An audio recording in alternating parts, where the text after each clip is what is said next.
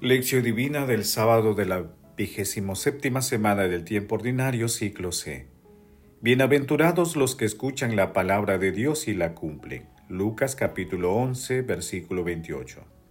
Oración inicial. Santo Espíritu de Dios, amor del Padre y del Hijo, ilumínanos con tus dones para que podamos comprender los tesoros de la sabiduría que Jesús nos quiera revelar en este día Otórganos la gracia para meditar los misterios de la palabra y revélanos sus más íntimos secretos. Madre Santísima, intercede ante la Santísima Trinidad por nuestra petición. Ave María Purísima, sin pecado concebida.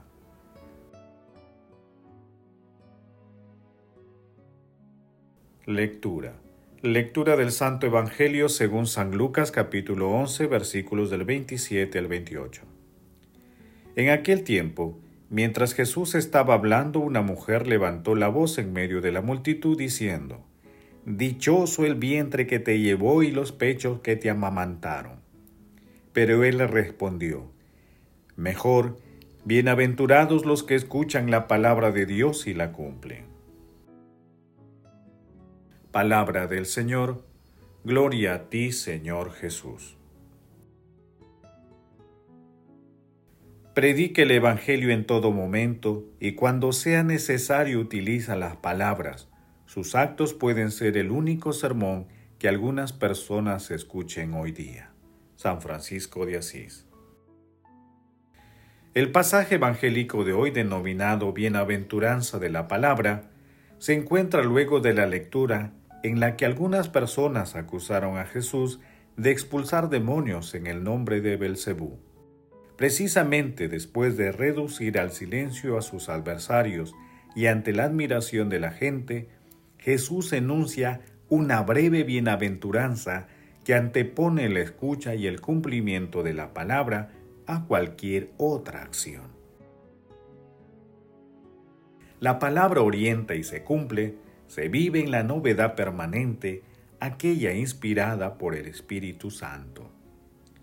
Asimismo, con esta bienaventuranza universal, Jesús hace uno de los mayores elogios a su Madre y Madre nuestra, la siempre Virgen María, porque ella escuchó y cumplió la palabra de Dios.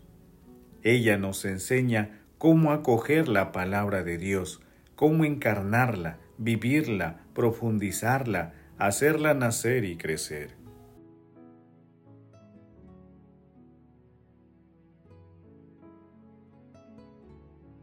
Meditación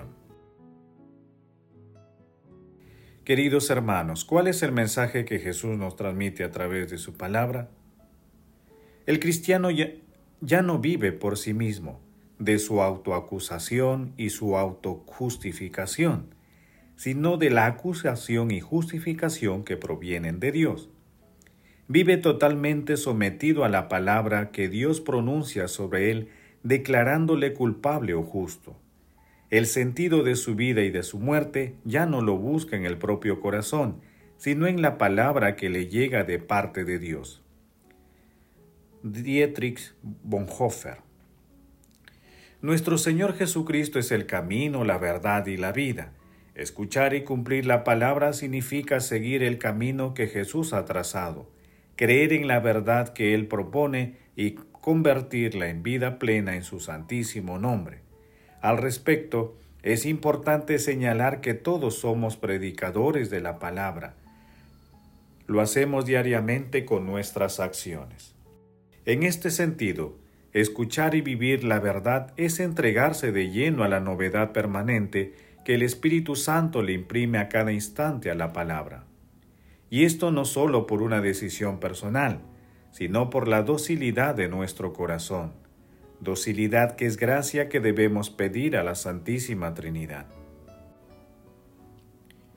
Nuestro Señor Jesucristo también nos invita a mirar a nuestra Madre María como la que creyó, como la discípula de su vida, pasión, muerte y resurrección. Ella es nuestra Madre, escuchó y custodió su palabra como un tesoro vivo, de la acción maternal para con todos sus hijos. Ella es un ejemplo maravilloso de docilidad.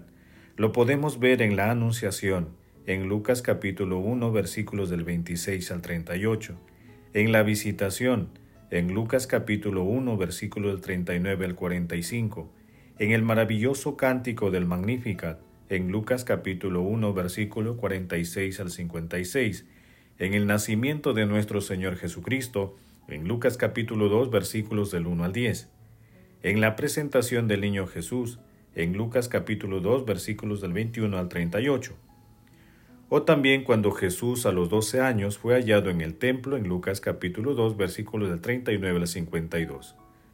Por ello, hermanos, meditando el pasaje evangélico de hoy, respondamos.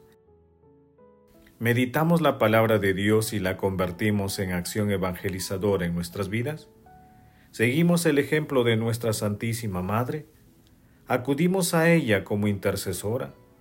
Que las respuestas a estas preguntas nos ayuden a comprender con la ayuda del Espíritu Santo la palabra y los misterios de nuestro Señor Jesucristo en compañía de nuestra Santísima Madre.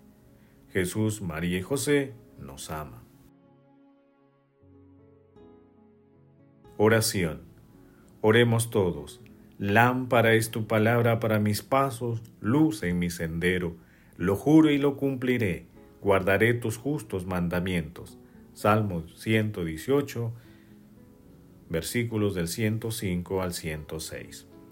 Santísima Trinidad, te suplicamos, abras los ojos del corazón de toda la humanidad, para que todos podamos contemplar tus maravillas a través de tu palabra y de la acción amorosa que inspiras.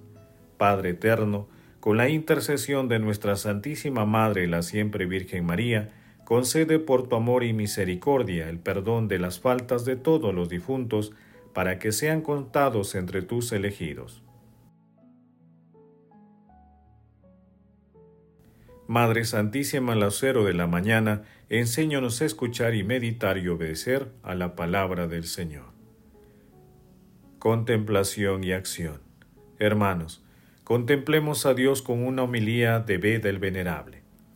Las palabras de María concuerdan con aquellas del Señor, con las que proclamó bienaventurada, no sólo a la madre que le había engendrado según el cuerpo, sino también a todos los que observan sus preceptos. En efecto, dado que todos se maravillan de su sabiduría y su poder, cuando enseñaban al pueblo en algún lugar o hacían milagros, una mujer de entre la multitud dijo en voz alta, Dichoso el seno que te llevó y los pechos que te amamantaron. Lucas capítulo 11 versículo 27 siguientes. Y él, aunque acogió de buena gana el testimonio dado a la verdad, respondió enseguida, Dichosos los que escuchan la palabra de Dios y la ponen en práctica. Para que tanto aquella mujer como todos los que escuchaban confiaran en que podían llegar a ser bienaventurados si obedecían los preceptos divinos. Era como si dijera abiertamente, aunque gozó del privilegio de una singular bienaventuranza, aquella que virgen fue digna de llevar en su seno, engendrar y alimentar al Hijo encarnado de Dios, no obstante, también tendrán un lugar privilegiado en la vida eterna aquellos que creen en Él y le aman con corazón puro, aquellos que llevan bien grabados en la mente sus preceptos, aquellos que se las ingenian para alimentarla, también en el alma del prójimo con exhortaciones continuas. Hermanos, dirijámonos al Señor y digámosle que deseamos asumir el compromiso de leer, escuchar, meditar tu palabra de vida eterna y convertirla en acción evangelizadora en nuestras vidas. Nos comprometemos también a meditar la acción dócil y amorosa de nuestra Santísima Madre. El amor todo lo puede, Amemos que el amor glorifica a Dios. Oración final. Gracias Señor Jesús porque tu palabra nos conduce por caminos de paz, amor y santidad. Espíritu Santo, ilumínanos para que la palabra penetre lo más profundo de nuestras almas y se convierta en acción. Dios glorioso, escucha nuestra oración. Bendito seas por los siglos de los siglos. Madre Santísima, intercede ante la Santísima Trinidad por nuestra petición. Amén. El Señor esté con ustedes y con tu espíritu. La bendición de Dios Todopoderoso, Padre, Hijo y Espíritu Santo, descienda sobre ustedes y los acompañe siempre. Amén. Bendigamos al Señor, demos gracias a Dios.